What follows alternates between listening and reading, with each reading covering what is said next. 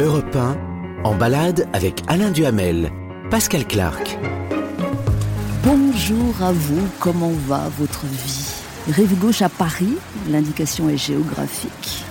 N'y cherchez pas d'indice politique et pourtant, tel que vous ne me voyez pas, j'attends sur la très jolie place Saint-Sulpice, Paris 6, sa fontaine. J'attends l'un des plus connus des journalistes, analystes, commentateurs de la vie politique sur la place de Paris. À 80 ans passés, Alain Duhamel a couvert 10 campagnes présidentielles à la radio, dans la presse ou à la télé. Interroger des présidents, diriger des débats télévisés d'entre-deux tours, sa gourmandise paraît inépuisable. Travailleur acharné 6 à 7 heures de lecture par jour, Alain Duhamel aime à coller à ses sujets qu'il côtoie volontiers, s'attirant d'éternelles critiques de connivence. Ne vient-il pas de se faire choper dans un resto clandestin lors d'un déjeuner avec Brice Hortefeux, à l'insu, dit-il, de son plein gré? Une vie plongée dans l'histoire politique de son pays, Alain Duhamel, marié à la France, marié aussi à France, son épouse, chef d'orchestre. Son dernier livre, euh, paru à l'Observatoire, s'appelle Emmanuel le Hardy, analyse de l'action d'Emmanuel Macron au Roland de bonapartisme. Et pour Alain, quel qualificatif? Ah, je le vois, Alain Duhamel, je le vois qui arrive. À tout de suite. Pascal Clark, en balade avec Alain Duhamel sur Europe 1. Bonjour Alain Duhamel. Bonjour. Comment allez-vous? Bah écoutez, comme on va en période de Covid, c'est-à-dire euh, c'est difficile et c'est intéressant. Qu'est-ce qui est intéressant? Parce que quand euh, une société entre dans une phase tellement différente de tout ce qu'elle a connu, euh, si on est journaliste et qu'on n'est pas intéressé, c'est qu'il faut mieux changer de métier. Oui. Ah Immédiatement, nous sommes salués euh, par les cloches de l'église Saint-Sulpice. C'est sur la place Saint-Sulpice que nous euh, débutons cette balade. Sa fontaine impressionnante et aussi C'est superbe. superbe et Superbe aussi fontaine. l'église tout autant. Euh, c'est Et église typiquement contre-réforme. C'est-à-dire Bah, C'est-à-dire que c'est dans la phase de réaction de l'église catholique contre la réforme, donc contre les protestants. ah ouais donc et ça donc, ça euh, déjà- ça me plaît pas du tout. bah ça. ouais ça vous plaît pas parce que vous, vous êtes protestant donc Bah oui. euh, vous le prenez personnellement. Exactement, mais euh, je prends ma revanche avec la fontaine. Ouais. Euh, c'est votre quartier ici dans Oui. le coin? Oui, c'est mon quartier depuis 60 ans. Waouh. Vous n'avez pas beaucoup bougé alors Non Ouais. Moi, je suis pas un pigeon voyageur. Non Non. Vous aimez les habitudes, vous aimez les repères. J'aime les rites, j'aime les lieux que je- auxquels je suis habitué. Alors, ils sont pas tous à Paris, hein, heureusement, mais enfin. J'aime le 6e arrondissement. Mhm. Donc pour revenir à cette église euh, que ne vous portez pas dans votre cœur, on l'a compris, mais est-ce qu'il vous arrive quand même euh, d'y entrer euh, Oui, bien sûr. euh, Je sais pas, le mariage de Victor Hugo en 1822 Non, non, non, je vous taquine. non, peut-être en J'étais revanche, encore enfant à l'époque. en revanche les funérailles nationales de Jacques Chirac, peut-être? oui, mais enfin, je les ai regardés à la télévision. Ah, vous Je n'y étiez venu. pas? Non, non, Non. Non. Ah, je pensais que. Non, non, non. que vos liens étaient. Bah, je le connaissais bien. Ouais. on avait eu des rapports même assez proches, mais très, euh, très variables selon les périodes. Quelquefois bons, quelquefois mauvais, quelquefois euh, antagoniques, quelquefois, je dirais pas complices, mais sympathiques. Euh, mais euh, d'abord, je suis pas très funérailles en règle générale. Et, et funérailles euh, officielles encore moins. Ouais. Mais j'ai regardé évidemment attentivement à la télévision et euh, j'ai commenté. On ne peut pas euh, se refaire. Vous avez commenté euh, pour vous-même ou? Non, non, non, non, j'ai commenté Ouais. forcément à BFM. D'accord. Euh, si j'ai bien compté, Alain Duhamel, vous avez vu mourir cinq présidents de la Ve République, cinq êtres humains euh, sous votre regard tout, politique toutes ces Ouais. années. Est-ce que c'est toujours quand même une tristesse quand, quand l'un de Quand- vos sujets politiques euh, euh, trépasse? Alors, il y en a pour qui on a de l'admiration, il y en a pour qui on a de la sympathie, il y en a pour qui on en a moins.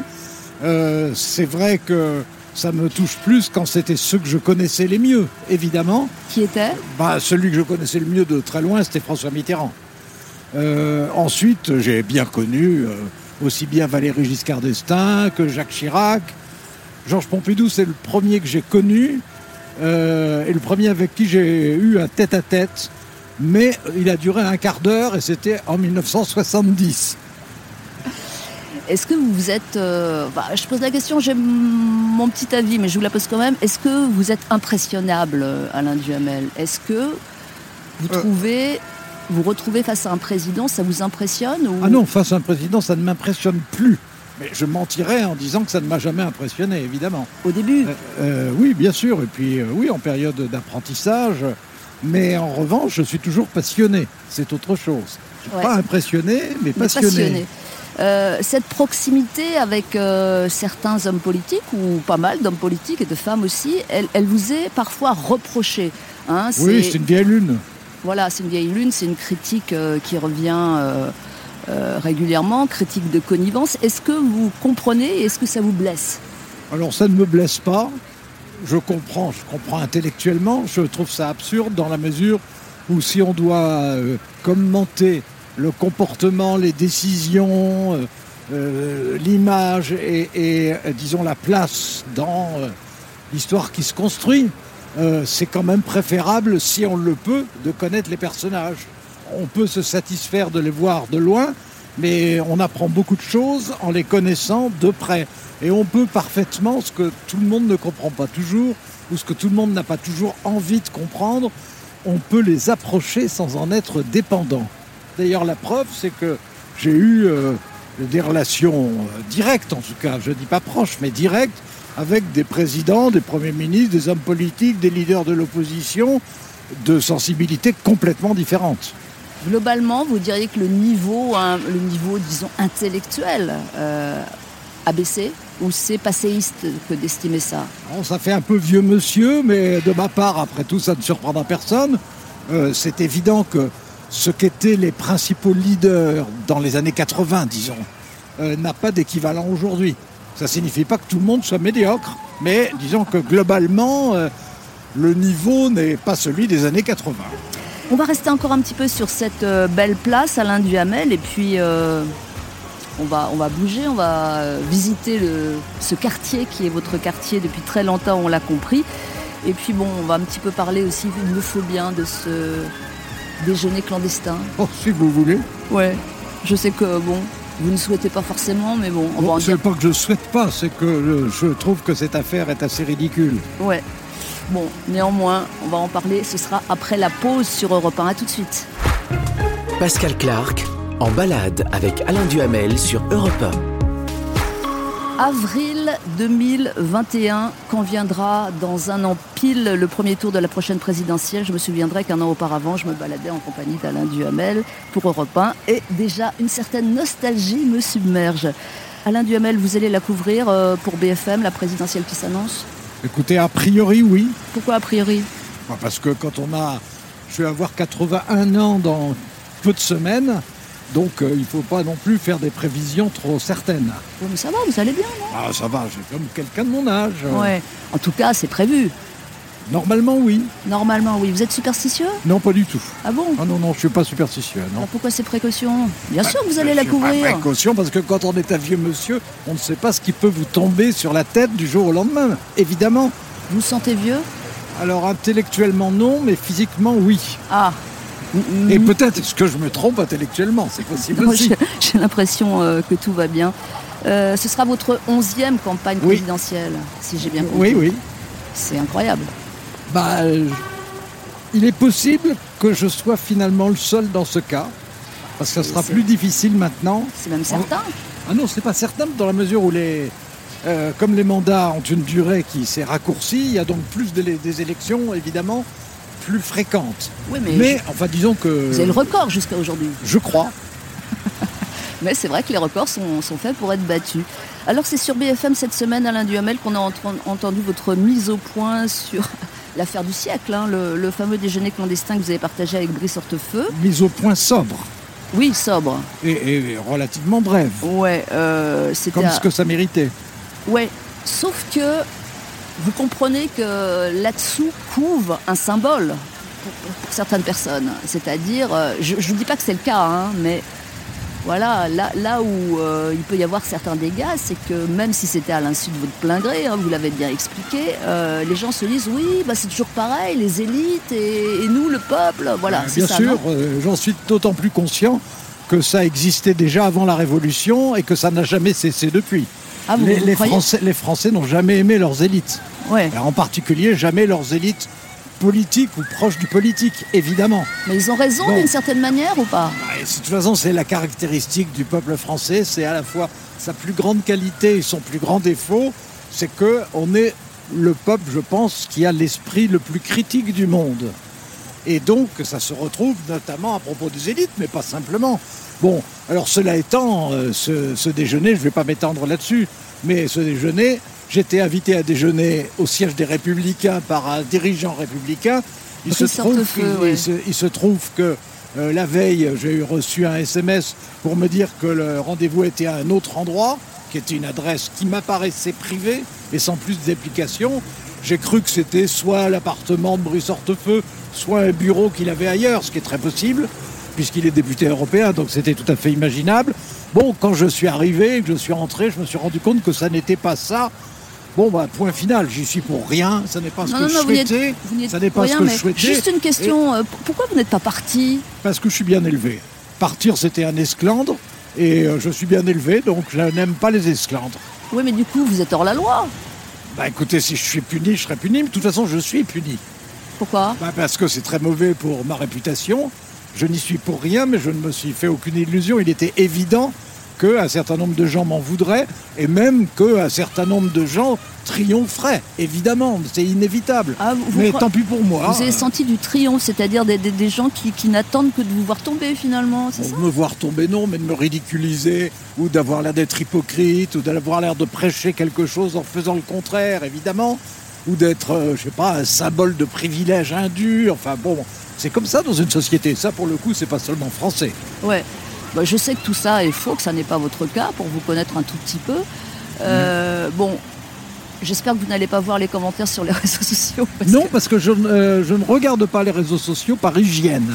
Ouais, c'est ça. Et vous êtes très critique dans votre livre, dont on va parler dans un instant, euh, sur cette euh, démocratie d'opinion. Et quand Et- on dit opinion, ça veut dire émotion. Absolument. le- mais puisque vous êtes sur BFM TV, je, je veux dire la vérité, ça m'a étonné de vous trouver sur une chaîne Toute Info, euh, Alain Duhamel. Bah écoutez, euh, c'est Marc-Olivier Fogiel qui me l'avait proposé. Normalement, je devais continuer, euh, en tout cas une saison euh, à RTL. Il me l'a proposé et je me suis dit qu'au fond, à l'âge que j'avais, ça serait une expérience tellement différente de tout ce que j'ai connu que ça valait la peine de voir comment je m'y adaptais. J'ai pris ça, j'ai pris ça comme un dernier petit défi personnel. Et alors Eh ben, c'est très différent de la radio et c'est très différent de la télévision traditionnelle. Ça vous plaît Ça m'intéresse. Ah ouais. C'est toujours pareil. euh, ben, je pense que quand on est journaliste, il faut avoir un, un regard un peu curieux. Et c'est pas à vous que je dirais ça. Bon, et, et, euh, en l'occurrence, c'était très différent. Et je voulais savoir si j'arriverais à m'adapter. Euh, après tout, je ne veux pas être obsédé par mon âge, mais enfin, on est à un âge où on ne s'adapte pas si facilement à des situations si différentes. Bon. Bah écoutez, pour savoir si je me suis adapté, il faut me regarder. et puis voilà, puis trouver que c'est vrai ou que c'est faux. Euh, juste un mot, votre gourmandise est intacte, ça se sent bien, votre Ah bah, gourmandise. bien sûr, bien Ouais. sûr. Mais pas ma gourmandise en ce qui concerne les menus au restaurant. C'est ma gourmandise vis-à-vis de l'actualité et même de l'histoire. Les deux choses sont d'ailleurs, et de la littérature. Tout ça est totalement lié, mais C'est vous le savez bien. triptyque, ouais, exactement. Nous allons marcher Alain Duhamel. euh, alors pour rejoindre le, le jardin du Luxembourg, il y a un choix évident qui s'impose, la rue Bonaparte. Ah bah oui, Oui, si Ah. vous voulez. oui. hein, quand la géographie... Le début de la rue Bonaparte. Ouais, le début, quand le- la géographie sert notre propos, c'est qu'il y a une sorte de miracle. Restez avec nous, s'il vous plaît, euh, sur Europe 1. À mes côtés, le grand Alain Duhamel. Waouh Grand. Combien un mètre Ah, exactement la taille de Napoléon. Ah, c'est pas Oh, oh, vrai Oui, si, absolument. C'est-à-dire un mètre... 1m68, Ah ouais. que je ne, que je ne mesure peut-être plus maintenant. Parce qu'on se tasse. Allez, on revient à tout de suite. Pascal Clark se balade avec Alain Duhamel sur Europe 1. Rue Bonaparte, 6e arrondissement de Paris, quartier assez chic, quartier littéraire. Une rue d'un kilomètre de long allant de la Seine au jardin du Luxembourg. Et puis une rue surtout portant le nom de l'empereur dont on célèbre cette année les 200 ans de la disparition. du premier consul. Du premier consul, oui c'est vrai. Alors là, je suis tranquille avec Alain Duhamel. Dès que je dis une connerie, il me rectifie. Donc tout va bien. Ah, j'ai un côté vieux prof. Non, non. Alain Duhamel, c'est euh, précisément euh, l'objet du premier chapitre de votre livre consacré à Emmanuel Macron, euh, Emmanuel Le Hardy. Vous écrivez qu'il y a une part de bonapartisme dans l'action et dans la personnalité de l'actuel président. ça veut dire quoi? Ça veut dire beaucoup d'autoritarisme? Ça veut dire le goût de l'autorité et donc de l'autoritarisme ça veut dire la volonté d'incarnation, ça veut dire le goût de la rupture, des réformes, et ça veut dire, ce qui est peut-être la caractéristique numéro un, le goût du risque. Ouais. Alors il y, a, du bon et du moins bon dans tout ce que vous venez de dire. Tout, tout dépend bah, comment On, en fait. C'était vrai chez Bonaparte aussi. Ah bah je sais pas. Ah si, moi je sais, moi je sais parce que j'ai beaucoup lu. Ah, oui oui, regardez, il y a un petit euh, sur un mur, il y a un petit graphe de de Napoléon. Oui. Vous, l'aviez vu déjà? Oui, bien sûr. Ah bah c'est une rue que je bah prends euh, plusieurs fois par semaine. D'autant plus que c'est une rue où il y a beaucoup de librairies, de livres anciens et où on trouve pas mal de choses. Ah, vous êtes à la recherche de livres anciens? Non, mais j'aime bien ça, ça m'intéresse. Quand je tombe sur quelque chose, euh, sur, euh, je ne suis pas bibliophile, mais j'aime bien quand je trouve un livre ancien qui raconte quelque chose que je connais d'une façon différente de ce que je sais. Oui, vous, vous ne cessez de vouloir apprendre encore et encore. Mais euh, ma, passion numéro un professionnelle, j'entends, ou euh, disons intellectuelle, c'est de lire. C'est pas de parler, ça n'est pas de commenter, c'est d'abord de lire. Bon, j'ai toujours lu 6 heures par jour et je continue. Euh, la pire des choses, pour moi, ce serait de ne plus pouvoir continuer à lire. Ouais. Et bon, bah, quand on lit avec des curiosités différentes, on est très content de, trouver des librairies anciennes où souvent il y a des livres. Il ne s'agit pas de livres euh, reliés ou de. Je répète, je ne suis pas bibliophile, mhm. mais en revanche, des livres originaux, oui. Euh, pour revenir euh, à cet objet d'étude, Emmanuel Macron, est-ce que lui, vous avez eu du mal, et vous avez toujours du mal à le, à le cerner, à le capturer, parce que comme vous l'écrivez, c'est un prototype? Oui, c'est un prototype. À tort ou à raison, j'ai l'impression de comprendre ce qu'il est. Je dis bien à tort ou à raison, parce que ça, on ne le sait qu'après coup. Je l'ai vu euh, rarement avant qu'il soit élu, mais quelquefois quand même. Et je l'ai vu après mon livre, parce que je ne souhaitais pas le voir pendant que j'écrivais mon livre. Pour ne pas euh, bah subir d'influence. Bah, c'est par la force des choses, si on rencontre euh, quelqu'un qui est l'objet d'un livre, par nature, il vous passe des messages et ça modifie l'architecture du livre, évidemment, et, le, et le jugement. Donc. Et après, alors, quand vous l'avez Au fond, pour dire les choses directement, j'avais envie que ce soit l'avis, dans mon livre, j'avais envie que ce soit l'avis d'Alain Duhamel sur Emmanuel Macron et pas d'Emmanuel Macron sur Emmanuel Macron. Voilà. Oui, enfin, vous n'êtes pas influençable, ça, ça, ne serait pas passé comme ça. Ça dépend, parce que euh, le charme d'une personne peut jouer. Et lui, euh, et lui est très charmeur, paraît-il. Très charmeur, mais... Euh, très charmeur, mais débutant à côté de François Mitterrand sur ce registre, par exemple. oui, ça c'est sûr. Qui était le, plus grand charmeur de la politique. Ah, c'est vrai? Ah oui. Ouais. Mais un charme, bah, ça peut être parfois un peu. Euh, ah bah, un charme, ça peut être une arme. Ouais. Un charme, ça peut être une qualité. Un charme, ça peut être simplement une réalité, ou ça peut être une obsession, ou ça peut être un objectif, ça peut être une nature. Et vous, est-ce que vous avez joué de votre charme toutes ces années? Non, je crois pas. Non? Non. J'ai toujours essayé de d'avoir l'esprit clair et de dire ce que je pensais. Et de beaucoup lire pour comprendre ce que j'allais dire. Oui, c'est ça. Euh, dans votre livre, vous notez avec raison que depuis 1958, euh, aucun président n'a été réélu hors cohabitation. C'est-à-dire hors pénitence. Hors pénitence, ouais. Comme si les Français avaient besoin de voir souffrir ceux qu'ils veulent élire ou réélire. Est-ce que ça veut dire que vous ne croyez pas forcément à la réélection d'Emmanuel Macron? Ah ben Dans le livre, je l'écris euh, très clairement. D'une part, je ne suis pas sûr qu'il sera candidat. Je pense que c'est évidemment le plus probable. Vous voulez dire qu'il soit en position de se représenter Mais euh, les Français ont des sentiments puissants. On ne sait pas ce que dans un an, comment ils regarderont la période qu'on vient de traverser et qu'on traverse encore, qui j'espère sera terminée à ce moment-là, c'est-à-dire celle du Covid. Et euh, ils auront à ce moment-là euh, une première vue euh, sur ce qu'est la reprise et ce que sont les aides sociales. Donc on ne sait pas comment ils réagiront. Moi, je pense à tort ou à raison qu'ils balanceront entre le ressentiment, parce qu'Emmanuel Macron incarnera à leurs yeux une période d'épreuve, ou la prudence par ceux qui se diront que peut-être ceux qui seront en face de lui seraient pires. Donc si je vous demande qui est le prochain président de la République, vous ne savez pas Ah ben je ne sais pas du tout. C'est rare un éditorialiste. Ah non, non, c'est ben, moi non, ça. Alors euh, s'il y a une chose que j'ai vite compris, c'est que un an avant, on ne savait pas qui serait le vainqueur. Alors ça, j'ai trop le souvenir du, par exemple, du duel annoncé entre Jacques Delors et Édouard Balladur. Ah oui, par exemple. Ça date un peu, mais. Hein, ben oui, mais un an avant, euh, tout le monde pensait que ce serait ça. Forcément, ce, ce duel-là. Bon, euh, voilà, ça n'a pas été ça. Ça incite à la prudence.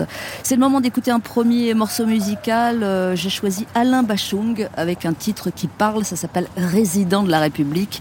Et ça commence précisément par Je sais pas, papa. Je sais pas, papa, papa, je sais Un jour je t'aimerai moins. Jusqu'au jour où je ne t'aimerai plus. Un jour je sourirai moins. Jusqu'au jour où je ne sourirai plus. Un jour je parlerai moins jusqu'au jour où je ne parlerai plus. Un jour je courirai moins, jusqu'au jour où je ne courirai plus. Hier on se regardait à peine. C'est à peine si l'on se penchait Aujourd'hui, nos regards sont suspendus. Président, résident de la République. Où le rose a des reflets bleus. Résident, résident de la République. Des atomes, fais ce que tu veux.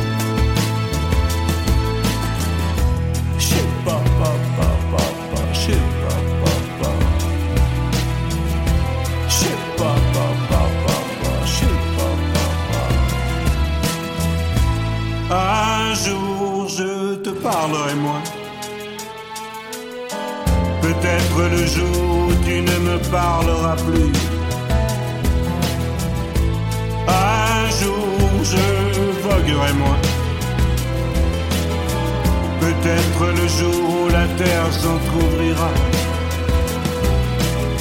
Hier on se regardait à peine. C'est à peine si l'on se penchait. Aujourd'hui nos regards sont suspendus. Président, résident de la République. Le rose a des reflets bleus. Président, résident de la République. Chérie des atomes, fais ce que tu veux.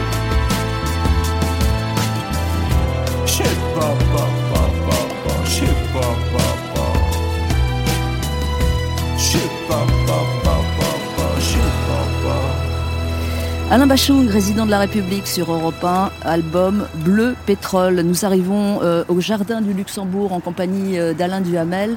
Et notre balade évidemment continue avec plein de considérations politiques et peut-être même des révélations, allez savoir. Bon, de révélations? Si, ça peut arriver, bien sûr. Écoutez, on n'est pas à l'abri. Non, on ne sait pas, par inadvertance. Tout de suite. Euh, en, en ce qui concerne le résident de la République, c'était d'ailleurs le titre d'un livre qu'avait écrit Jean-Marie Colombani, sauf erreur de ma part, sur Jacques Chirac. Ah, bah Et ça s'appelait Le résident de l'amour. Vous croyez que Gaëtan Roussel, qui a écrit ce morceau, a piqué sur euh, Pas Colombani piqué, mais peut-être qu'il l'avait lu, tout Ah, simplement. c'est possible. Allez, on revient à tout de suite. Pascal Clark en balade avec Alain Duhamel sur Europe L'un des plus beaux jardins de Paris, assurément, le jardin du Luxembourg, sous le soleil de surcroît. Euh, quelques instantanés, s'il vous plaît, euh, Alain Duhamel, quelques aspects de votre vie euh, auxquels ce jardin du Luxembourg a assisté finalement. Vous en avez quelques-uns? Bon, bah, En temps d'année, ça doit bien dû arriver. écoutez, euh, ce jardin du Luxembourg, pour le coup, j'y viens depuis en gros l'âge de 18 ans. Donc ça représente quelques années. Donc Quand, j'étais étudiant, quand j'étais étudiant, je venais très souvent euh, ici pour, euh, pour lire et pour réviser. À l'époque, il y avait infiniment moins de monde. Oui, comme partout. Et- oui, mais enfin, c'est la, la différence, et c'est et la différence est gigantesque. Euh, on pouvait s'asseoir sur un fauteuil sans le moindre bruit. On courait moins. Ouais, il y a beaucoup, beaucoup de joggers, Oui, hein, beaucoup, oui, oui. beaucoup, beaucoup. ouais. Et à l'époque, pratiquement, ça n'existait pas. Et c'était un endroit bon, bah, qui était euh, merveilleux, tranquille, proche de l'endroit où j'étudiais. Donc, euh, Alors, il y, a des, disons que c'est un vieux compagnon, ce jardin. il y a des cours de tennis Oui, sur lesquels vous avez peut-être pratiqué. Je ne sais pas pas, du tout, parce que Ah bon? l'idée de... Non, j'adore le tennis, comme vous savez. Bah oui. J'en ai quelques restes encore. Mais euh, l'idée de jouer en public, évidemment, quand j'avais 20 ans, ça n'aurait pas posé de problème. Mais simplement, à cette époque-là, je jouais dans un club. Ah bon, pourquoi vous voulez pas jouer en public? C'est votre pudeur? Donc, j'ai pas envie de faire des numéros. Bah, Parce que vous êtes très bon ou vous êtes- ou est-ce que vous êtes Très pas assez bon. bon Je suis euh, correct. Je suis beaucoup moins bon que mes frères, mais pas ridicule non plus. Toujours euh, la modération. hein. Bah oui, on ne s'en refait pas. C'est Mais c'est la vérité en l'occurrence. Oui, oui, oui, mais euh, tous vos propos sont modérés en Oui, réalité. ce qui agace beaucoup certains. Qui certains? Bah, il y a des, bah, ceux qui ont des, des engagements forts d'un côté, d'un autre, etc., sont, sont agacés. D'ailleurs, moins en réalité ceux, ceux qui sont aux extrêmes, parce qu'ils savent bien que je suis différent. Mais c'est plutôt parmi les modérés, ceux qui voudraient que je sois d'un côté ou d'un autre à tout coup. Mais la, la modération, c'est quand même dans votre caractère, c'est Bah, pas. absolument. Ouais. Et de même que le goût de la nuance. Alors, euh, j'avais encore quelques questions sur la présidentielle. euh, on vient d'écouter Alain Bachung. Euh, si d'aventure, on ne peut rien exclure, Marine Le Pen était élue, Oui. comment est-ce que vous croyez que vous réagiriez? Bah, ce serait la catastrophe de ma vie. Ça serait le- tout ce que je souhaite voir exclu pendant, en tout cas tant que je serai vivant. Et, et je ne le souhaite pas à ceux qui me, qui me suivent. Et c'est possible. Ah, C'est tout à fait possible. Ça, ça fait euh, au moins deux ans que je pense que Marine Le Pen peut être euh, la bénéficiaire de cette phase-là. En plus, elle est bonne tacticienne. Elle, elle sait quand il faut se taire, euh, elle sait quand elle peut euh, meurtrir ses adversaires, elle sait quand il faut attendre, elle sait quand il faut passer à l'offensive, elle sait quand il faut tenter de modérer son image, elle sait quand il faut laisser éclater sa personnalité. Elle sait ça. Elle n'a pas de programme très défini, hein, mais non, mais justement, elle, justement. elle a un programme de moins en moins défini parce que les aspérités qui existaient euh, et qui lui ont nui, elle, elle essaye de les effacer. C'est- un, candidat efficace avec des idées que je déteste. Bon, bah, c'est comme ça. On parlait tout à l'heure de votre participation à cette campagne qui s'annonce dans un an. Un an, c'est- vite arrivé. Oui. Vous, vous- vous pensez, Alain Duhamel, qu'on va assister encore à quelque chose euh, d'inédit, que, que la situation là est, est mûre pour que... euh, Je, je pense d'abord que la situation n'est pas du tout fixée pour l'élection présidentielle. Et en réalité, euh, vous savez, euh, pour une élection dont le premier tour est en avril, ça commence à se décanter en janvier et souvent en février. Oui, on oublie ça, on donc oublie, mais on- ça... Ouais, on- On n'y est pas. ouais. D'autre part, je pense que on ne sait pas ce que sera le climat à la rentrée en septembre-octobre. Est-ce que le Covid sera euh, contrôlé ou pas contrôlé? Est-ce qu'il y aura eu de nouveaux variants? Est-ce qu'il y aura une vie normale ou pas? Ça sera absolument essentiel. c'est le Covid qui va faire l'élection. Bah, il fera une bonne partie Ouais. de l'élection. Et euh, si le Covid s'est éloigné, ce qu'évidemment tout le monde souhaite, si le Covid s'est éloigné, euh, comment se passe la reprise? Normalement, la reprise économique doit être euh, vigoureuse, c'est ce qui est prévu. Quand je dis prévu, je ne veux pas dire organisé simplement par le gouvernement, mais annoncé par euh, les observatoires internationaux d'ailleurs. Ils disent que normalement, il va y avoir une, une reprise importante, et en particulier que dans le, au sein de l'Union européenne et de la zone euro, ce qui n'est pas le cas d'ordinaire, la France sera bien placée en ce qui concerne son taux de croissance. Est-ce que ça sera vrai ou pas? Ça dépendra du Covid. Et quel sera le programme d'accompagnement social? Comment est-ce qu'il sera reçu? Et c'est à partir de tout ça que les, les Français se feront leur idée. Mm. Est-ce que euh, vous pensez que ce sera votre dernière campagne Ah ben j'en suis sûr, Sûr ah, certain. Bah, Pourquoi Bah, Bah parce que euh, je veux dire, dé- déjà je suis anormalement âgé pour ce- la fonction que je remplis ou que je tente de remplir, donc euh, ça sera le dernier, ça c'est sûr. Et c'est un pincement Non, pas vraiment, parce que comme disait Mitterrand, il faut laisser du temps au temps. Ah Là, là, là, là, là, vous en avez laissé du Bah, temps. il est passé. Ouais, ouais, ouais. il est passé, enfin bon. On va euh, reprendre notre marche. On a fait une petite pause hein, dans ce magnifique euh, jardin du Luxembourg. Vous le connaissez parfaitement, j'imagine. Oui. Donc je vous suis pour euh, euh, notre itinéraire, Alain Duhamel. Nouvelle pause sur Bah, Europe 1. alors mon itinéraire, c'est plutôt d'aller par là. D'accord, on va par là. Je vous assure, Je tout pense va bien. a des- on a des chances de- d'avoir un peu moins de bruit. D'ailleurs, on est plutôt privilégiés. Oui, ça va. Regardez, il y a des joueurs d'échecs là. Que Qu'est-ce que c'est calme, qu'est-ce que c'est reposant. A tout de suite sur Europe 1. Pascal Clark en balade avec Alain Duhamel sur Europe Marcher, flâner et pour tout dire bagnoder en compagnie du journaliste politique Alain Duhamel depuis le jardin du Luxembourg. Euh, voilà, nous sommes toujours près des cours de tennis où jamais de la vie Alain Duhamel ne se serait donné en public. En plus, c'est du quick, vous n'avez Oui. pas le quick. Si, si, Ah j'aime bon bien au contraire. Je croyais que vous préfériez la terre battue, non? Non, j'aime bien la terre battue aussi, mais euh, disons que mon jeu s'adapte mieux avec ce type de surface.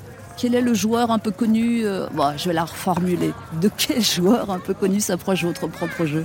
Ah non, je ne peux pas dire ça, ça serait ridicule. Non, mais vous jouez à la, à la, à la, à Federer, vous jouez à Non, la non, non. Nadal, vous jouez euh, pour... euh, Rien de tout ça, je joue plat, ce qui est à l'ancienne. Pas lifté, ça Pas veut lifté, dire. c'est Ouais. ça, je joue plat. Et euh, je, je suis ce qu'on appelle un attaquant de fond de cours. Ouais, donc, C'est peut-être euh, de l'hébreu pour vous. Non, pas du tout. Euh, un attaquant de fond de cours, ouais, remarquez. C'est-à-dire que j'a- j'attaque à peu près systématiquement, Mais depuis le fond de souvent, cours. souvent au- au- au-dessus de mes moyens. Et, Et vous en montez au particulier, quand il le faut, oui, mais, ouais, ouais, ouais. mais euh, je fais par exemple plus de points en retour de service qu'au filet, ça c'est certain. Ça me fait penser un jour, je vous avais vu commander dans un café parisien un, un, un décaféiné bien serré. Oui. C'est pareil. On peut dire ça. Comment devient-on Alain Duhamel Euh, Ce goût très précoce que vous avez eu pour la politique, euh, c'est de l'inné ou c'est de l'acquis, diriez-vous Bon, je dirais que c'est d'abord de l'inné, parce que j'avais une grande curiosité, euh, disons, très tôt. Et euh, en plus, le milieu familial s'y prêtait, dans la mesure où mes parents s'intéressaient, mes parents et mes grands-parents s'intéressaient beaucoup euh, à la politique et avaient des sensibilités assez différentes. Donc l'idée du débat, euh, je l'ai connue euh, depuis l'âge de 6 ou 7 ans. Ah oui, en effet, c'est très tôt. Chemin faisant, et d'ailleurs ambition naissant, vous auriez pu, euh, pourquoi pas, euh, décider d'être de l'autre côté de la barrière, euh, euh, d'attaquer une carrière politique comme, comme, acteur On me l'a proposé plusieurs fois. Bah, J'imagine bien, oui. Mais euh, Pourquoi pas ben, pour, pour beaucoup de raisons. La première, c'est que je tiens par-dessus tout à ma liberté personnelle, qui est tout à fait incompatible avec un engagement politique euh, permanent. La deuxième chose, c'est que je ne veux pas être dépendant ni d'un appareil, ni même euh, d'un commentaire permanent des autres Ouais. sur moi. Bon, la troisième chose, c'est que quand on me l'a proposé, relativement tôt d'ailleurs, à plusieurs reprises, j'étais déjà euh, journaliste relativement connu, et que ça aurait été évidemment la, la fin sans retour d'une profession que j'avais choisie. Ah.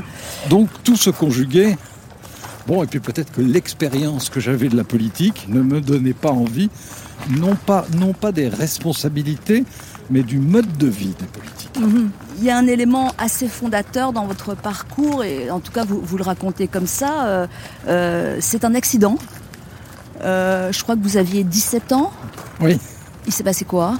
Bah, il s'est passé que un de mes frères a fait une fausse manœuvre avec une voiture qu'il n'avait d'ailleurs pas le droit de conduire et qui m'a écrasé contre un arbre dans le jardin et que j'ai passé deux ans euh, pratiquement sans pouvoir suivre un cursus euh, scolaire normal.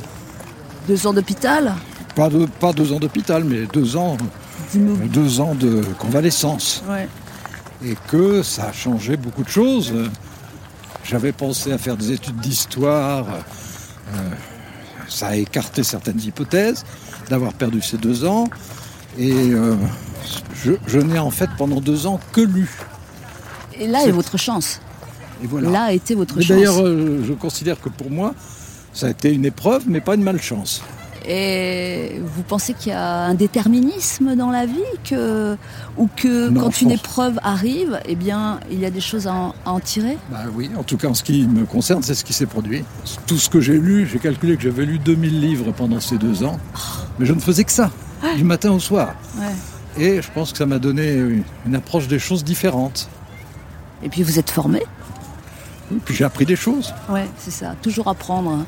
Alors c'est curieux euh, parce que bon, vous suivez euh, les cours de Sciences Po et puis votre premier stage a lieu au journal Le Monde.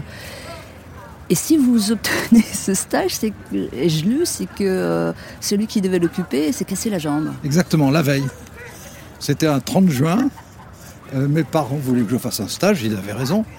Euh, ils m'avaient trouvé un stage dans une société de pétrole Oula, et ça m'intéressait absolument pas. Et ils ont eu une réaction intelligente, ils m'ont dit on ne t'oblige pas à faire ce stage, mais alors à ce moment-là, trouve-en un autre toi-même. Et euh, j'étais déjà passionné de politique, etc. Et j'ai appelé ce qui était innocent. Je m'en suis rendu compte des années après, mais j'ai appelé euh, Le Monde, j'ai demandé à parler à Jacques Fauvet, qui était son rédacteur en chef politique, parce que c'était celui dont je préférais les articles. et on vous l'a passé. On me l'a passé sans, sans la moindre difficulté. Et je lui ai dit voilà, je voudrais commencer un stage. Et il m'a dit bah écoutez, euh, vous tombez bien, vous avez de la chance. Euh, celui qui devait commencer demain, le 1er juillet, euh, vient de se casser la jambe. Et on me l'a, on m'a averti. Alors euh, venez demain. Vous voyez tous En- ces en- en accidents qui ont- changé votre vie. Il devait avoir une pile de demandes de stage Ouais. sur son bureau, j'imagine. Bon, peut-être que mon nom euh, lui a dit quelque chose, même si ça n'était pas à cause de moi. Euh, en tout cas, c'est comme ça que ça a commencé. Et euh, il m'a pris tout de suite sous son, sous son aile, vraiment. Bon, il m'a aidé à m'introduire, à apprendre. Et puis quand j'ai eu euh, 24 ans, euh, il m'a proposé d'écrire euh, une histoire du Parti communiste. À l'époque, le Parti communiste était une grande puissance. C'était euh, la deuxième grande puissance de France. Et c'était en plus un sujet fascinant. Et donc il, avait envie d'écrire une histoire du Parti communiste qu'on a fait ensemble en deux tomes. Il m'a laissé beaucoup de liberté pour la documentation et, pour ce que j'écrivais, puisque j'écrivais certains chapitres. Et euh, bah écoutez, c'est ce qui m'a un peu lancé. Et c'était parti. Euh, nouvelle euh, écoute d'un disque euh, Alain Duhamel. Et là, j'ai ce qu'il vous faut. Michel Polnareff, Lettre à France. Non, Ah, lettre à ah France. bah oui, non, c'était ça où Michel Sardou ne m'appelait plus jamais France. Donc Polnareff plutôt. Hein. Oui, surtout que ma femme s'appelle France. Mais je sais. Oui, croyez mais que c'est par hasard pas. Non, non, je suis sûr que c'est délibéré.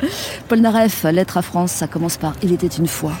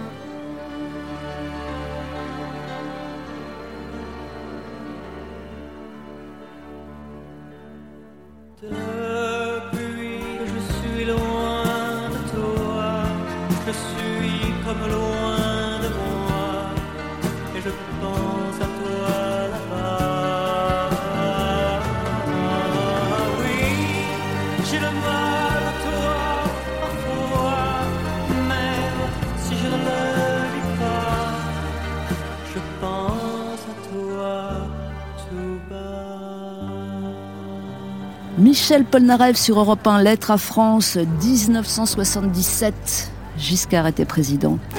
A tout de suite pour un, un bon bout de France, vous allez voir. Pascal Clark se balade avec Alain Duhamel sur Europe 1.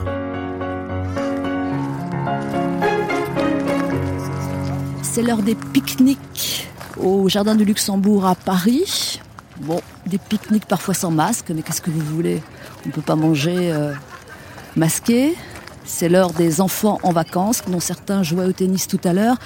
Vous l'avez compris, nous sommes en balade avec Alain Duhamel, toujours dans ce charmant, pas d'autre mot, Jardin du Luxembourg. Euh, on a écouté Lettre à France sur Europe 1 et tout à l'heure, Alain Duhamel, on découvrira votre choix musical. C'est du classique. Alors, j'ai trois France sur le feu. Et je commencerai bien effectivement par euh, France Duhamel, euh, votre épouse depuis plus de 50 ans. Euh, Alain, vous êtes spécialisé... 54. 54, voilà, pour être précis. Vous vous êtes spécialisé dans la vie, euh, dans la longévité, c'est ça votre, votre créneau? Écoutez, je ne peux pas dire que ce soit délibéré, mais en tout cas, De fait en, en- en ce qui, oui, puis en ce qui concerne mon mariage, je n'ai qu'à m'en féliciter. J'imagine bien. Votre épouse, France, est, est agrégée de musique et chef d'orchestre. Je me disais, en pensant à elle, que ça n'avait pas dû être évident euh, pour une femme d'être chef d'orchestre. Non, bien sûr, mais comme elle était amateur, donc ça ne posait pas trop de problèmes. Mais enfin, le- la préparation de ces concerts, c'était un des grands moments de l'année. Et dès que j'ai eu un peu l'habitude de la télévision et de la radio, j'ai cessé d'avoir une angoisse personnelle avant mes émissions. Mais en revanche, quand il y avait les concerts de ma femme, j'ai été beaucoup plus stressé qu'elle. Ah, c'est vrai, vous êtes, Ah oui, je suis. Et jusqu'à la dernière note du dernier morceau. euh, ça, vous a, ça vous a gâché un peu le- les Non, représentations, Ça non m'a pas gâché, mais ça prouve que c'est ce qui me touchait le plus. Ouais, ouais, ouais. Et elle, est-ce qu'elle a eu le trac pour vous parfois? Oui, sûrement. Elle vous l'a dit Oui. Oui, oui, bien sûr, parce que il y a eu quand même des moments difficiles. Il y a eu des émissions euh, qui étaient euh, assez euh, théâtrales. Euh, Il y a eu des moments qui étaient difficiles, et puis il y en a d'autres qui étaient au contraire très agréables. Mais oui, bien sûr. En plus, c'est quelqu'un qui dit ce qu'elle pense. Et ça, vous aimez bien. Oui, j'aime bien. Mais Bien ça court sûr. pas les rues. Euh, avec le, son degré de franchise, sûrement pas, non. Euh, au passage, Alain Duhamel, parce que c'est une question qu'on vous pose pas souvent, euh, quel, quel est votre degré de féminisme, vous? Bon, je ne l'ai jamais beaucoup mesuré. Non, mais vous voyez ce que je veux dire Oui, oui, oui, disons que quand je suis devenu chroniqueur au Monde, c'était une très grande rédaction. Et il y avait une femme dans la rédaction, Ah qui était Roy, qui était la spécialiste des questions sociales et en particulier syndicales. Ah, vous vous C'était la seule. Et euh, les, les, les autres journalistes la traitaient avec la précaution d'une statue en porcelaine. Pour quelle raison? C'est-à-dire, euh, c'est un peu notre spécimen, on va pas la- C'était parce que c'était, ça apparaissait, leur apparaissait comme une grande nouveauté et qu'ils ne savaient pas toujours comment il fallait s'y prendre sur un plan professionnel. Elle écrivait de très bons papiers, moi je me les rappelle très bien. En plus, c'était des sujets que je connaissais. Ensuite, en revanche, j'ai été quand même dans un métier où les femmes, dès le départ, autour de moi, avaient des, des rôles importants quand même. Personnellement, je me suis toujours bien entendu avec elles. Je ne peux pas vous dire autre chose, mais j'y ai eu plusieurs très bonnes amies depuis longtemps, comme Catherine Ney, Michel Cotta, euh, d'autres. Mais vous n'êtes pas journaliste sportif. Non, encore que euh, mon tout premier papier, qui était une récompense que m'avait offerte le rédacteur en chef du Monde, c'était des papiers sur Wimbledon et notamment sur les joueurs français à Wimbledon. Ah oui, vous êtes allé à Londres ou? Ah oui, oui, bien Ah sûr. ouais. À Wimbledon. Et alors c'était quoi? C'est pas, pas si évident. C'était une récréation Oui, ou- c'est ça. C'était une façon de me remercier. Comme il ne pouvait pas à ce moment-là me payer officiellement et qu'il n'était pas question de le faire officieusement. Donc c'était une façon de me récompenser. Deuxième France, euh, un, un peu tiré par les cheveux, mais enfin pas tant. Euh, Pierre Mendès France. Oui. Grande rencontre pour Ah vous oui, je l'ai connu en gros en 1965, donc j'étais tout jeune. Et l'originalité, il s'était intéressé à mes papiers, il m'avait invité, j'ai passé des week-ends chez lui euh, à l'époque dans sa circonscription à Louviers. Il- me- D'abord c'était pour dire les choses quand j'avais... euh, Quand j'avais 15 ans, j'étais mendésiste, évidemment. Et quand j'avais 20 ans Ah, aussi, et quand dites- j'avais 30 ans aussi. Pourquoi vous dites évidemment? Bon, évidemment, parce que ça correspond euh, tout à fait et à mes convictions et à la personnalité de Mendes France, qui euh, se distinguait totalement des autres à cette époque. Bah, Et- en, en quoi? Parce que euh, il y a peut-être des. Par son courage, Ouais. Ensuite, par sa supériorité intellectuelle qui était éclatante. Sa connaissance des choses, euh, moi j'étais fasciné. C'est le seul homme politique dans ce cas hein, que j'ai jamais rencontré. Dans, dans son bureau chez lui, euh, rue du conseiller Collignon, sur sa table, il y avait euh, Keynes, Schumpeter, etc. Et il m'en parlait et il m'interrogeait et il me conseillait de lire ceci ou de lire cela. Et ce qui fait que quand Schumpeter, tout récemment, est redevenu très à la mode, ça m'a amusé parce que moi, c'était ma mode quand j'avais 25 ans, Ouais. grâce à Pierre Mendès France. Excusez-moi, je rencontre une amie. Je vous présente Oui, oui. Yasmina Reza, Alain Duhamel. Ah oui, bonjour, vous bien connaissez sûr, avec le masque, non, pas personnellement, Oui, voilà. mais... Bon, Yasmina, ça va? Mais oui, Bon souvenir de notre balade? Très bon, excellent, excellent. vrai Je vois que vous faites le- un peu le même parcours en sens inverse. Oui, hein, Alain On fait le- Ah bah peut non, vous n'étiez pas là. non, oui, non, mais, mais nous avions le désavantage d'avoir très très froid. On avait froid, Ouais. ouais. On gelait, c'était en plein hiver. Ah bah ouais, ouais, ouais. ouais. C'est bien organisé, donc il fait beau. Bah c'est ça, voilà, c'est la différence. Bravo, hein, Yasmina. bravo. Et vers où allez-vous? Euh, nous allons euh, terminer sur une petite place. euh, Une placette, à Une l'angle placette. de la rue Notre-Dame-des-Champs et de la rue Vavin. voilà. La NAS, Ah, avec, Nos euh, voilà. chemins diffèrent du coup. Voilà. Bon bah à bientôt. À bientôt. Au Bonne journée. Ah, on rencontre du, du beau monde là dans ce jardin, c'est génial. Et ouais, on croise, on croise des- voilà, c'est le quartier qui veut ça. Bon, on va marquer une nouvelle pause, euh, Alain Duhamel. Euh, on va même euh, écouter euh, ce qui se passe en France et ailleurs dans le monde. Euh, Fabienne Lemoyle et les titres du journal dans un instant, et puis on va se retrouver sur Europe 1, toujours au jardin 40 sans la spa. Belle matinée à vous. Europe 1, en balade avec Alain Duhamel, Pascal Clark. Bonjour, rebonjour, à nouveau bienvenue, europe1.fr en replay si vous avez manqué le début. L'après-midi vient de commencer au Jardin du Luxembourg à Paris. Euh, les enfants sont en vacances et les joggers, comme on le disait tout à l'heure, sont très nombreux. Ça c'est vrai. L'impression qu'ils se reproduisent entre eux tellement il y en a. Euh, balade en cours en compagnie d'un journaliste français né dans un pays en pleine débâcle, ayant accompagné comme personne les soubresauts de la Ve République et n'ayant pas dit son dernier mot, il officie chaque jour en soirée et en débat sur BFM TV. Alain Duhamel, euh, votre profession a évidemment euh, considérablement évolué depuis que, que- que vous la pratiquez, euh, au moins sur un plan technologique. Euh, quel est le plus frappant pour vous dans, dans- dans- dans l'évolution de- des choses? La vitesse, évidemment. Hmm. Aujourd'hui, il faut réagir je- au quart de seconde, c'est peut-être exagéré, mais en tout cas, dans le quart d'heure, à des événements qu'avant, on avait au minimum 24 ou 48 heures euh, pour traiter. Mm. Et donc, euh, évidemment, ce ne sont pas les mêmes réflexes, c'est pas la même formation, ce ne sont pas les mêmes techniques. Et je ne parle pas de la technologie euh, à laquelle je suis totalement allergique, ce qui pose des problèmes pratiques. Bah, bah oui, Bah, vous êtes pourtant sur Twitter, alors c'est peut-être pas vous. c'est pas moi qui m'en occupe. Ah ouais, Et pour vous dire, je ne sais même pas comment on accède à Twitter. ah ouais. Oui. Et quand je dis que je regarde pas les réseaux sociaux, c'est la vérité. Bon, je pense que c'est préférable pour euh, mon bon équilibre. Donc pas de Twitter, pas d'Instagram, pas de Snapchat, non, non, non. rien du Non, tout. non, j'ai mis longtemps à me résigner à avoir un portable. Très longtemps. Un téléphone, vous voulez dire? Oui, Ah oui. très longtemps. Parce que j'étais sûr, ce qui s'est d'ailleurs produit, enfin, il n'y avait pas besoin d'être grand clair, qu'à partir du moment où 10 personnes avaient mon numéro, euh, 1000 personnes auraient mon numéro. Et je déteste être sonné n'importe quand par n'importe qui. Oui, oui, mais vous admettez euh, que Qu'on ne peut pas faire autrement. non, mais qu'il y a aussi des vertus. Il y a quelques vertus à ces Ah, Bien choses-là. sûr, qu'il y a, bien sûr qu'il y a des vertus. Mais euh, franchement, les vertus technologiques sont tellement extérieures à ce que je comprends que je les admire de loin et que je ne les comprends pas de près. Est-ce qu'il y a eu un moment, euh, par rapport à ces avancées technologiques, par rapport à la mainmise euh, des internets, est-ce qu'il y a eu un moment où vous êtes senti largué? Non, je ne peux pas dire ça. Euh, quand j'ai commencé, il faut se rendre compte de ce genre de choses parce que autrement on ne ressent pas les, les évolutions de la même façon. Quand j'ai commencé, c'était donc au Monde.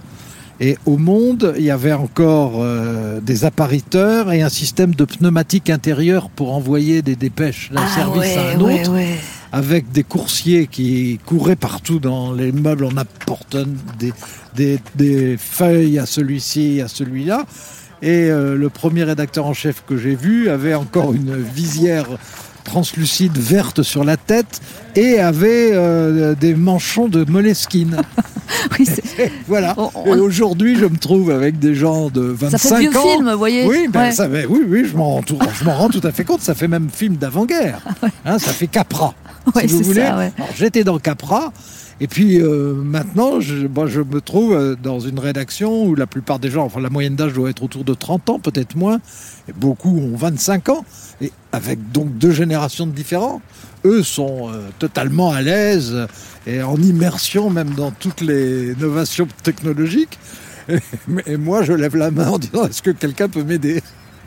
Euh, vous évoquiez tout à l'heure Pierre, Pierre Mendès France, pardon, qui euh, faisait venir des jeunes pour Oui. justement pour. Est-ce que vous euh, vous aimez aussi le contact des plus jeunes, euh, je sais pas, des trentenaires, Bon, quarantenaires euh, alors, D'abord, de toute façon, euh, dans une rédaction euh, d'information continue, euh, la, première question n'est pas de savoir si on aime ou si on n'aime pas, c'est que la rédaction est jeune. Mais est-ce que ça vous Ensuite, apporte quelque chose? Ça m'intéresse. Bon, il y en a avec qui je m'entends très bien, mais euh, bon, je suis toujours plutôt dans, pour dire les choses honnêtement, je suis toujours plutôt dans mon bureau en train de lire. hein. Ouais, c'est ça. Bon, mais c'est c'est un peu du, du travail à l'ancienne. Mais il faut croire que ce travail à l'ancienne, qui est basé donc sur beaucoup de, beaucoup de lecture, beaucoup de sérieux, beaucoup de De d'analyse, puis- tentatives de réflexion. oui, et puis d'expérience, etc., a encore sa place. Ça, c'est. Écoutez, Vous en avez euh, douté à un moment donné? Oh, il y a, évidemment, il y a toujours des moments, mais euh, moi, le passage de la presse écrite à la radio et à la télévision s'est fait assez facilement. Et les, les évolutions de la télévision, pendant longtemps, euh, sur un plan pratique pour euh, un journaliste comme moi, ça posait pas de problème parce que je, je participais à des émissions, j'étais commentateur. C'est- c'est le- le- les, les évolutions technologiques, ça a plutôt été pour ceux qui sont sur le terrain, qui doivent en même temps se filmer, ce dont je serais totalement incapable, s'enregistrer, ce que j'ignore totalement. Enfin, voilà. Ouais. Et quand je dis qu'il y a deux, quand je dis qu'il y a deux générations de différence, il y a même un monde de différence, sûrement. Euh, mais n'empêche que vous êtes multimédia, euh, c'est-à-dire que vous avez pratiqué, vous pratiquez à la fois la presse, la télé, la radio. Alors, Si- j'ai pratiqué tout ça, effectivement, mais comme je suis quand même pas tout à fait inconscient et que ma femme serait là d'ailleurs pour me le rappeler, j'ai progressivement réduit. Oui, Et, oui, euh, je sais bien. bah, J'avais plusieurs collaborations dans la presse écrite que j'ai arrêtées. Euh, J'avais des collaborations en radio que j'ai arrêtées. Bon, alors j'ai encore, disons, euh, pas mal de- de- d'émissions à la télévision et à la radio. Mais euh, si c'est plus choisir- raisonnable qu'avant. Si vous deviez choisir un seul média, votre média de prédilection, parmi les trois. Et pendant longtemps, j'ai préféré la radio parce que c'était ce qui était le plus rapide. Mais maintenant, ce qui est devenu le plus rapide, euh, c'est la télévision d'information continue. Ouais. Et puis, c'est ce qui m'oblige, non pas à, à me renouveler, parce que je crois que ça, c'est trop tard, mais c'est ce qui m'oblige euh, à m'adapter, euh, plus ou moins bien, et pour plus ou moins de temps. Ah, le temps, il revient. Ben oui, c'est- si euh, il ne me traversait pas l'esprit euh, en permanence, c'est que je serais vraiment beaucoup plus original que je ne le suis. C'est le moment d'écouter votre choix musical, Alain Duhamel. De quoi s'agit-il? D'un prélude de Rachmaninoff que j'aime beaucoup. D'abord, j'aime beaucoup Rachmaninoff en général, et j'aime beaucoup ses préludes en particulier. Et parmi ces préludes, c'est celui que je préfère. Donc, euh, prélude en Do dièse mineur, et même en ut. hein. Euh, opus 3, numéro 2, Rachmaninov sur Europe 1. Un peu de musique classique, ça va faire du bien. Pascal Clark en balade avec Alain Duhamel sur Europe 1.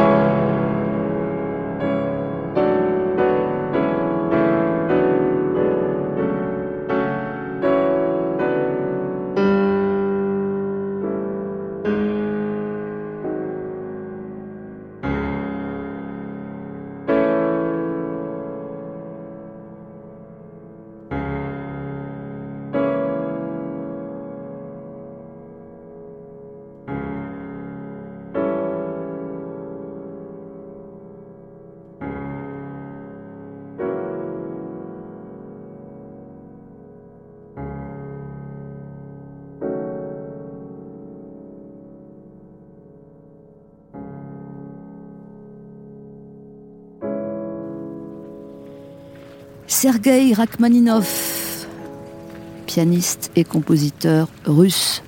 Je fais comme si je m'y connaissais. hein, ce qui Non, mais jusqu'à présent, c'est vrai en tout cas. Vrai.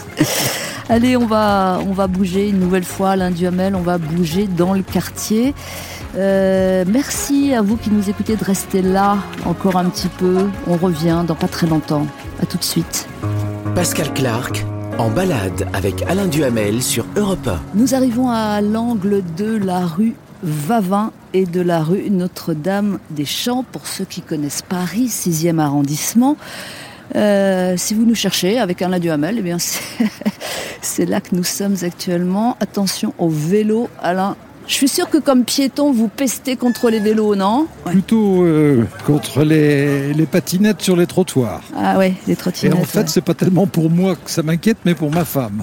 Ah, c'est vrai Oui, j'ai toujours peur qu'elle se fasse renverser par. euh, Parce qu'il y a des patinettes qui arrivent très vite. Vous dites des patinades, vous alors Oui, Oui, bah, on comprend. ouais, ouais. Et donc, vous continuez à être inquiet pour votre femme, c'est ça l'amour bah peut-être, sans doute, sans doute d'ailleurs. Alors, c'est un endroit curieux, une petite place qui n'est pas vraiment une place. Non, c'est euh, une placette, une placette. et avec des ateliers d'artistes, avec une jolie fontaine, et avec un immeuble baignoire dont je ne suis pas sûr qu'il soit beau, mais qui est en tout cas original. Ah oui, c'est étonnant. Tout ça sort, ça? Et c'est assez rare ce genre de, Ah, de ah, ah. petite place. On l'a dit tout à l'heure, euh, c'est- frustrant cette balade, je vous le cache pas, Alain Duhamel, parce que d'abord ça passe vite, permettez-moi de vous le dire, et en plus... Tant mieux. Tant mieux. Et en plus, je sais bien que voilà, euh, on- je vais rester sur ma faim. Tant mieux aussi. Je ne sais pas, ça va dépendre de vos questions. Ah, et vous me mettez la pression. Ah, je, je- je vais faire un aveu là. Je peux, je peux vous faire un aveu là sur cette placette. euh, Oui, oui, oui. Eh ben, vous m'avez toujours impressionné. Mais par quoi Par quoi Oui. Euh, Je dirais euh, par votre savoir, évidemment, par votre culture. Et aussi, j'ai toujours senti que fallait pas que je me trompe face à vous. Vous voyez, il y a une Oui. pression, quoi. C'est c'est amusant ce que vous me dites parce que ce matin, il y a un rédacteur en chef qui m'a gentiment reproché de trop le faire sentir quelquefois dans des débats à de jeunes invités. Ah, je sais pas si vous le faites sentir. C'est après. Mais j'ai pas fait exprès, hein. Ouais, ouais, c'était ouais, totalement inconscient. Mais vous, vous comprenez ce que. Oui, oui, je comprends. Et vous le ressentez aussi. Comme je vous disais tout à l'heure, euh, de toute façon, euh, c'est trop tard pour m'améliorer. Euh, Est-ce que le doute fait partie de votre fonctionnement? Je pose la question, mais moi je pense que voilà, ça fait pas partie de votre fonctionnement premier. Est-ce que vous l'admettez? Alors, je suis d'accord que ça n'est pas euh, la dominante chez moi, le doute. Ce qui ne veut pas dire que je ne réfléchisse pas en prenant du recul sur ce que font les autres, bien entendu, ce qui est très facile, et sur ce que je fais aussi, parce que je suis assez exigeant vis-à-vis de moi-même. Mais c'est vrai que le doute n'est pas ma caractéristique principale, quand il s'agit de moi en tout cas. Et d'où vient la confiance alors? Parce que c'est ça dont on parle. Vous avez confiance en vous, vous avez eu que- confiance en vous et ça continue. Oui, oui, mais euh, je dirais qu'au départ, euh, c'est parce que j'avais un stock de lecture qui me donnait le sentiment, quand je commençais dans ce métier, que j'en connaissais autant que les autres en tout cas. Donc c'est le savoir. Oui, au départ. Ouais. Ensuite, j'ai eu la chance de pouvoir euh, faire toutes les formes, non pas toutes les formes de journalisme, parce que j'ai jamais été reporter, mais tous les types de journalisme. C'est-à-dire que j'ai euh, été beaucoup euh, très jeune à la télévision quand j'avais 30 ans, à la radio quand j'en avais 34, euh, au Monde et dans la presse écrite, l'Express et, et- d'autres quand j'avais à partir de, disons, 25 ans pour que ce soit un peu significatif. Premier papier vraiment significatif, c'était la campagne de, de 1965, donc la première élection au suffrage universel direct. Et euh, la presse de province, euh, les hebdomadaires, la presse quotidienne. Bon, je me suis un petit peu testé partout. Et j'ai essayé d'avoir partout le sens des nuances et, et de l'interrogation sur la société. Et bon, je suis arrivé plus ou moins bien selon les périodes. Il y a des périodes que j'ai évidemment compris mieux que d'autres. Ouais. Alors, si on devait faire une petite autocritique, enfin surtout vous, ce serait quoi? Mais, euh, et, par exemple, j'ai trop le goût de la nuance dans certains moments. Et euh, il m'est arrivé, je ne dis pas d'avoir une culture de gouvernement, mais de, connaître sur les ressorts de dossiers, le- d'avoir le sentiment d'en savoir autant que ceux qui en étaient en charge. Je ne dis pas sur tous les dossiers, mais sur certains dossiers. Et donc, il peut y avoir à ce moment-là un peu une forme d'arrogance, involontaire ou inconsciente, j'espère, mais il peut y avoir une forme d'arrogance. Et puis, quand je comprenais trop bien, parce que ça correspondait à mes propres sentiments, telle ou telle initiative, de ne pas être assez critique à ce moment-là. Et il n'y a pas de raison, votre plus grande fierté professionnelle. La longévité? Non, Non? La longévité, c'est, je- veux dire, ça n'est euh, ni une qualité ni une performance, c'est une originalité au mieux.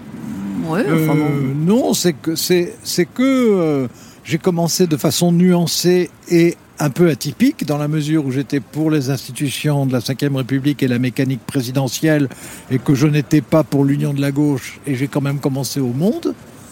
Bon, donc j'ai presque toute ma vie été décalé par rapport à l'endroit où j'étais et par rapport, disons, à la dominante de l'endroit où j'étais. C'est peut-être ça le secret. Euh, dernière pause, Alain Duhamel, avant. Dernière séquence. Et dire qu'on peut même pas aller boire un verre. Ni, Ça- même, ni même déjeuner. Oui, absolument. Oh, allez, à tout de suite. Pascal Clark en balade avec Alain Duhamel sur Europe Encore quelques minutes ensemble, Alain Duhamel. Euh, ah tiens, euh, On peut- vous voulez aller près de la fontaine? Oui. Wallace. Voilà, non, on avance, on avance. Euh, J'ai un petit flash là qui me revient. C'était, euh, c'était il y a longtemps. C'était euh, sur Europe 1. C'était la matinale. C'était votre éditorial sans une note. Et je vous ai le décompte des minutes. Ah oui. Eh ouais, ouais, ouais. Euh, en termes de temps, j'ai l'impression que vous avez toujours contrôlé les choses aussi, que vous avez une vie finalement, votre vie est extrêmement euh, réglée. C'est quoi? Ça, ça rassure ou c'est parce que vous étiez C'est mon, mon tempérament. Je suis méthodique, je suis méticuleux. Euh, je dirais pas que je suis casanier, mais je tiens à, à mon mode de vie et à ma façon de faire. Ce qui désespère souvent ma femme, hein, qui trouve que, qui est beaucoup plus originale que moi et qui trouve que ça serait bien de se débarrasser de l'obsession de l'heure, de l'allergie totale à tout retard, euh, de la certitude d'être bien préparé pour chaque chose, de vérifier quatre fois avant de le faire, euh, bref, euh, d'être concentré tout le temps et que ça serait euh, un petit peu de fantaisie, d'imagination, voire de dérèglement, serait intéressant aussi, mais c'est trop tard de toute façon. Qu'avez-vous fait de plus fou dans votre vie? Je ne sais pas si le. Bon, alors c'est professionnel ce que j'ai fait de Ah plus oui, fou. oui. J'ai vraiment fait des choses euh, que je ne conseille pas à d'autres de faire. Un exemple. Eh ben, un exemple, euh, je venais de- de- d'une opération du cancer et euh, j'ai arraché au chirurgien l'autorisation de participer à la première émission sur France 2 avec Dominique de Villepin prenant ses fonctions de Premier ministre. Je suis arrivé, je passais à la fin de l'émission pour un peu reprendre tout et, euh, j'ai eu euh, une énorme hémorragie gigantesque qu'il a fallu que j'éponge soigneusement parce que je savais qu'autrement il y aurait forcément une enquête à France 2 pour savoir ce que c'était, d'où c'était, pourquoi c'était, comment ça avait pu se produire. Donc j'y ai passé un quart d'heure. J'ai perdu je sais pas combien, enfin, euh, je sais pas, 500 centilitres en tout cas. Et je suis allé faire mon émission. Le caméraman m'a fait, euh, fait remarquer que j'étais euh, mal maquillé parce que j'étais probablement assez blême. J'ai fait euh, mes 20 minutes de discussion avec Villepin, qui à la sortie, avec qui je m'entendais très mal, et qui à la, et qui à la sortie m'a dit ah bah vous étiez en forme vous aujourd'hui. Incroyable anecdote. Je ne sais pas si vous l'avez jamais raconté Non jamais je crois pas. Alors, quelques si pour terminer. Euh, réponse rapide si vous pouvez. hein. Si vous n'aviez pas été journaliste, Historien. euh, si, vous êtes- si vous aviez été un sportif de haut niveau, ça aurait été qui, comme qui? Ça, ça aurait été euh, le tennis sûrement. Ouais. Un nom Ah non parce que je veux pas me comparer à un grand nom de tennis. Non, non, non, non, là c'est de la fiction. Bon, bah, bah, alors je vais vous dire Ah, on laisse passer les urgences. Voilà. Euh, je vais dire quelque chose qui ne dira plus rien à personne. Butch Patty. Ah non, j'avoue. Bon, si vous aviez 20 ans aujourd'hui, Bah, Je serais bien ennuyé cette année. si vous étiez né ailleurs qu'en France et vous pouvez choisir, En Irlande. J'adore l'Irlande. Ouais, je trouve que ça vous colle bien l'Irlande. Oui, j'espère. En tout cas, elle me va bien. Si vous aviez été une femme, Oui, ça aurait été plus compliqué euh, à ma génération sûrement. À celle d'aujourd'hui, j'espère que non. Si vous aviez présenté ou participé à une émission euh, télé autre que la vôtre, la- laquelle auriez-vous aimé Bon, bah, une émission littéraire. Comme Comme apostrophe. Si vous pouviez voyager en ce moment, où iriez-vous Ah, ça, sans hésiter, je serai à Venise comme deux fois par an. Et qui aujourd'hui est une, une solitude. Bon, j'aimerais bien me peupler cette solitude. Enfin, si vous pouviez revivre un moment précis de votre vie. Si je vous réponds mon mariage, vous trouverez, vous me direz que c'est trop facile. Pas du tout. Eh ben alors ça, Et sinon, vous m'avez demandé. votre mariage, donc il y a un petit moment Dans maintenant. un petit temple euh, dans les Cévennes. Et, ben voilà, c'est un très bon souvenir. Merci beaucoup Alain Duhamel. Merci à vous. C'était un plaisir. Euh, on vous suit sur BFM et on peut lire Emmanuel Le Hardy paru aux éditions de l'Observatoire. Voilà. Et, Merci. euh, et je vous souhaite euh, bah, le meilleur pour la suite. Merci, ben vous aussi. Merci beaucoup. En balade avec est réalisé par Boris Pachinski. Bon, ça a été pour toi, Boris? C'est très agréable, oui. C'est vrai, hein. Ensoleillé en plus. T'as vu le jardin du Luxembourg Magnifique. Preneur de son, Julien Or. Désolé, Julien, faut que je t'avoue quelque chose. Je t'ai appelé Dor la dernière fois, tu m'en veux pas Je vais réfléchir. Pour l'instant, je te, je te pardonne. Ok, mais j'ai pas dit doré, hein. Cette fois-ci. Marjorie Adelson à la programmation. Rendez-vous dimanche prochain, 11h sur Europe 1. On compte sur vous. Et d'ici là, surtout, portez-vous bien. Pascal Clark en balade avec Alain Duhamel sur Europe 1.